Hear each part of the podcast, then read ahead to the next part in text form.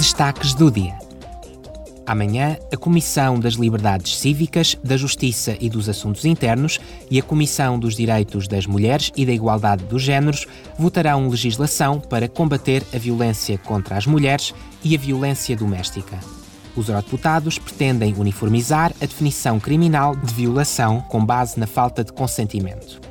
Pretendem igualmente que a ciberviolência seja criminalizada ao abrigo do direito da União, incluindo a partilha não consensual de conteúdos íntimos.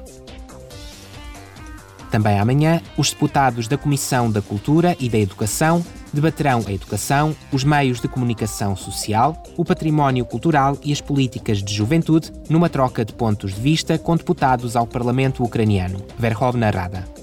Os eurodeputados avaliarão as necessidades imediatas dos respectivos setores e abrirão o caminho para uma futura cooperação, tendo particularmente em vista aproximar a Ucrânia da UE. A Comissão dos Assuntos Económicos e Monetários realizará também uma audição pública com Andrea Enria, presidente do Conselho de Supervisão do Banco Central Europeu. A ordem do dia inclui uma troca de pontos de vista sobre as perspectivas do setor bancário e a necessidade de uma supervisão e de um quadro regulamentar mais fortes.